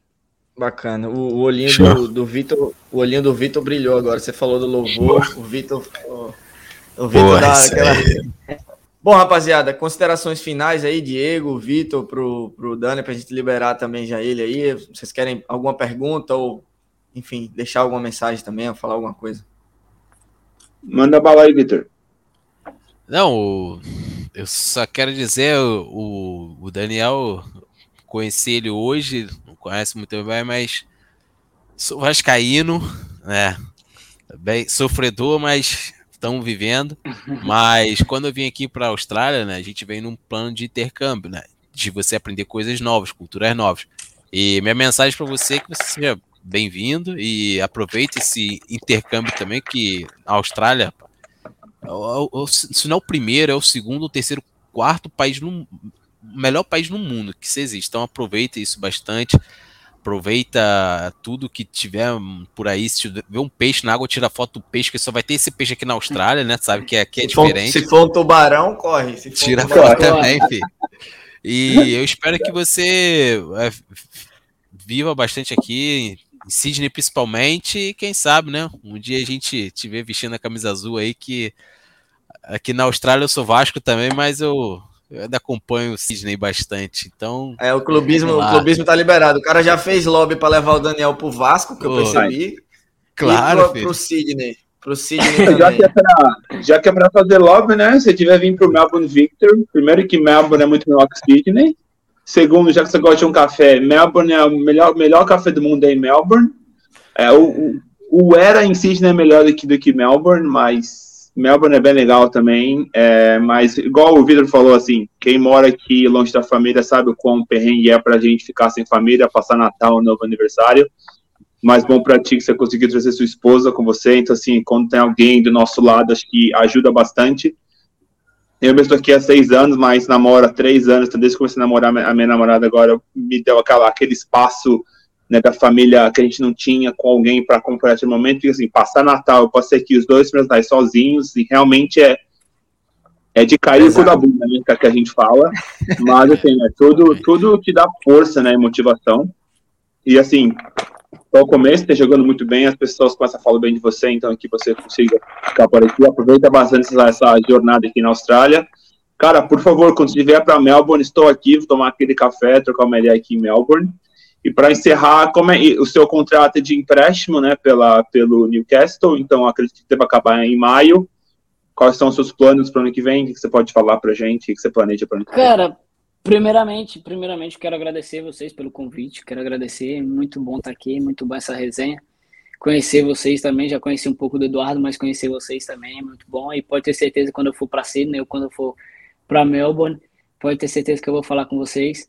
E, e, e, e, em relação a isso, cara, eu ainda tenho pensado, tenho pensado mais aqui, tenho pensado primeiro em fazer o meu nome, em mostrar para o mundo quem é o Daniel, porque na verdade no Brasil já me conheciam mais, então aqui é mais essa porta aberta para que eu possa é, mostrar, mostrar quem eu sou, para que na próxima temporada, não sei onde Deus está reservando para mim, que lugar Ele está reservando, ou se vai ser para mim permanecer aqui, mas eu estou sempre aberto para coisas grandes. Eu tenho um contrato com o Atlético também até 2023, como você falou, estou de empréstimo aqui, mas mas estou muito feliz aqui. Se fosse para mim continuar aqui, continuaria sem pensar duas vezes, mas se fosse para mim pensar coisas grandes também para minha carreira, coisas maiores, eu também, sem dúvida nenhuma, é, é, é, a gente pensaria no que fosse melhor tanto para mim, tanto para minha família, para minha esposa.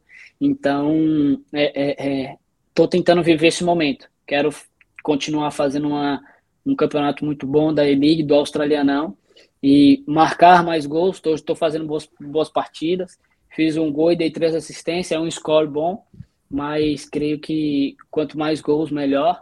E tenho certeza que eu posso, posso continuar e que eu possa, que eu possa fazer mais gols e que eu possa deixar mais o meu nome ainda na, na, na história do Newcastle. Até falei para o pessoal aqui, esses dias eles postaram aqui os 10 os dez principais nomes do, de, de, de, jogadores estrangeiros que passaram por aqui. Eu falei para ele que na, que na próxima temporada pode ter, eu tenho certeza que quando eles quando eles forem fazer isso novamente, os 10, eu vou, eu vou, eu vou estar entre os 10, os 10 mais importantes. Essa é a minha meta. Isso é legal, hein? E deixando aqui, Sim. ó, toda vez que eu comento com os caras, ah, pô, troquei ideia com, com o Pen depois do jogo e tal, o Diego, o Diego fala, pô, cadê minha camisa? É. Pede uma camisa lá para ele, pô. Então, velho, quando você for para Sydney, quando você vier para Melbourne, e eu vou estar em Adelaide, então vai, vai me visitar também lá em Adelaide, Traz uma camisa para esses meninos, senão os meninos vão. Mas não, mas deixa eu, explicar. deixa eu explicar. Eu sou colecionador de camisas de futebol desde que eu tenho 12 anos. Eu tenho 83 blusas, eu coleciono de futebol desde que eu sou pequeno. Eu não conheço nenhum boleiro. Os caras, o Eduardo conhece boleiro pra caramba. Ah, o Vitor é parceiraço do Bobô. Eu conheço jogador de tênis, eu conheço boleiro. Você é o primeiro boleiro que eu é, converso. Então, pô, já que vem aqui, perguntar, você... camisa, pô. Você costumava trocar camisa no Brasil e aqui? Não sei se acontece muito isso. No, Bra alguma... no, Brasil, sim. Aqui é, aqui é difícil, cara. Aqui acredito que deve ser só no Sydney, no Melbourne, que eles devem dar camisa todos os jogos. Aqui no, aqui no Newcastle, não. Eles não dão camisa. Eles, eles dão camisa, eu acho que só no final da temporada, se eu não me engano. Eles dão oh. algumas camisas. Também acredito que não é tanta camisa. Creio que deve ser umas 5, 6 camisas, pelo que eu conversei com o pessoal. Mas eu queria muito isso. Também gosto meu irmão também coleciona também, eu tenho bastante no Brasil, eu tenho bastante, eu dei para ele. Sempre trocava bastante, mas aqui ainda não consegui, ainda não consegui. Eu tinha pedido, falei com o Moreste, tinha conseguido, ele falou também que eles não trocavam, que eles não davam camisa também. E aí é um pouco, um pouco difícil, um pouco difícil. Mas eu acho que é vai ficar difícil, Diego. Ah, não dá. Se o time da usa por número 10 e craque do time, eu tô fedido, então. Perdi a minha esperança. acredito que se eu conversar, se eu conversar bem conversadinho com eles do, do jeito brasileiro, acredito Pô, que você espera, ah, você é. espera vir aquele jogo, você espera vir aquele jogo do hat trick, quando você meter aqueles yes, três. Isso, isso. E aí isso. vai, você já. Mas já tipo, vocês usam, tipo, você volta pro, pro hotel, eles lavam e você usa a mesma camisa, então, no jogo seguinte, é isso? Provavelmente. Cara, eles têm, eles têm muita troca. Eles têm muita troca de roupa igual uniforme dourado provavelmente deve ter. Acredito que todos os uniformes devem ter umas, não sei, 8, 10 trocas. No Brasil, é claro que 8, 10 trocas não dá para dois, três jogos, porque todo jogo no Brasil tu ganha duas, três camisas. Aqui, aqui acredito que ele deve ter umas 8, umas 8, 10 no máximo de cada uniforme para cada jogador. E, e, e, por isso que eles não devem dar durante a, durante a, a, a temporada, deve dar no, só no final. Mas eles fazem exatamente isso depois do jogo, eles devem, não sei. Geralmente, às vezes, as camisas tá com, tá com cheirinho de novo, sabe? Tá com. Tem uma, às vezes umas tá com, tá com etiqueta, ainda tem que tirar, mas, mas eles devem fazer isso. Eles devem lavar e a gente usar, usar de novo. É uma Bacana. coisa diferente. Aqui Bacana saber também é. do, Bacana saber dos bastidores aí, das trocas de camisa, é, até pra a gente saber também, quando for pedir, saber que o jogador também já pediu pra caramba ali na, na diretoria. Sim, é, é, o que mais pede. A gente é o que mais pede, mais que vocês ainda. É, não tenho dúvida. Perdi, já, é, perdi esperança já, velho. Dani, muito obrigado, velho, por, por, sua, por sua participação aqui conosco. Você é um cara sensacional, né? Uma hora e pouquinho a gente conversando aqui. Já tinha trocado bastante ideia com você antes. Vi que você é um cara que se expressa muito bem que observa muito bem é, o futebol jogado dentro de campo, as situações da vida fora de campo. Então, é um cara muito inteligente e tenho certeza que com essa cabeça vai longe, é, é, mantendo o corpo 100%. O futebol você tem para jogar para ir longe mesmo. Falei brincando, quem sabe na Premier League, mas pô, bola você tem Meu sim, sonho. é só desenvolver. E, e, a gente só a gente só vai aqui tá, tá torcendo por você. Se precisar, a gente vai dar uma corneta também, mas na, naquela parceria também, porque. Acontece. a gente Meu pai me corneta. Minha mulher é o que mais me corneta. Pô, mas aí pode, né? Mas, mas, aí pode, aí você tem que ouvir. Jogo... Ouvir de fora que é difícil. Minha mulher no jogo contra o Wellington, ela falou assim: se você termina esse jogo e não faz um gol, eu ia chegar em casa, eu ia pegar o cabo de vassoura e ia dar em você. Porque você tá jogando bem e não faz gol, ela fica com muita raiva de mim, velho. Quando eu tô jogando muito bem no jogo e eu não faço gol, ela fica muito brava, muito brava. Então não leva mal se, se a gente der uma cornetadazinha, não, vai, ser, vai ser pro seu bem, vai ser uma crítica construtiva. Sim, se sim. vier. E muito obrigado, Mas, cara. E quem sabe lá no final da temporada a gente bate outro prato também, falando sim, sobre o resumo claro. da temporada e todo, todo o sucesso que você alcançou, se Deus quiser. Aí também. Mais uma vez, mais uma vez, muito obrigado. Desejo todo sucesso também para vocês na página e, e principalmente individualmente, profissionalmente, para todos vocês. Deus abençoe vocês, muito obrigado pelo convite, abençoe a família de vocês. No que precisar, tamo junto também. Pode ter certeza, se eu precisar também, eu vou, vou dar uma chamada em vocês aí. E ó, a gente falou da página, já deixou, já deu a deixa. E-League Brasil, segue lá, arroba E-League Brasil no Instagram Isso. e Boa. no Twitter. É, a gente está crescendo, tá bem bacana. Coloca o nosso Twitter aí depois também, Edu, embaixo. Boa, vou colocar também aqui embaixo de cada um. Diego, Eduardo, Vitor e o do Penha também aqui para vocês, para vocês ah, seguirem também. Tá Rapaziada, então, Diego, muito obrigado por hoje também. É, 2022 maravilhoso aí para todos nós. Até a próxima.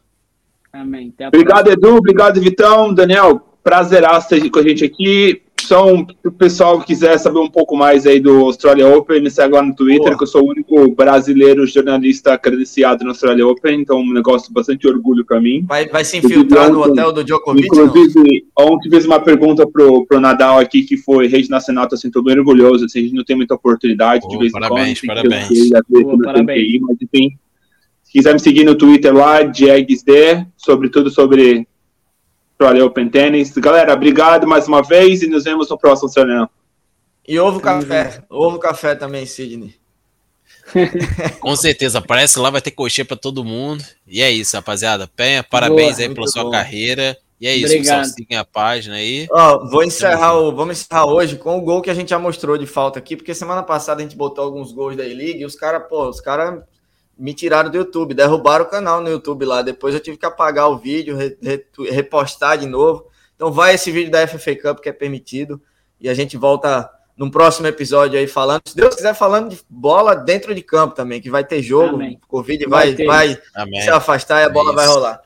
Valeu, rapaziada, até a próxima. Tamo um abraço. Junto. Até a próxima. Valeu. So let's see what he's got in his locker, the Brazilian. Daniel Pena with a strike, and it is an absolute rocket. How about that for an introduction to Australian football? Newcastle fans get excited. I tell you what, Zappers, when you think of Brazilian left foot, you think of Roberto Carlos, Rivaldo.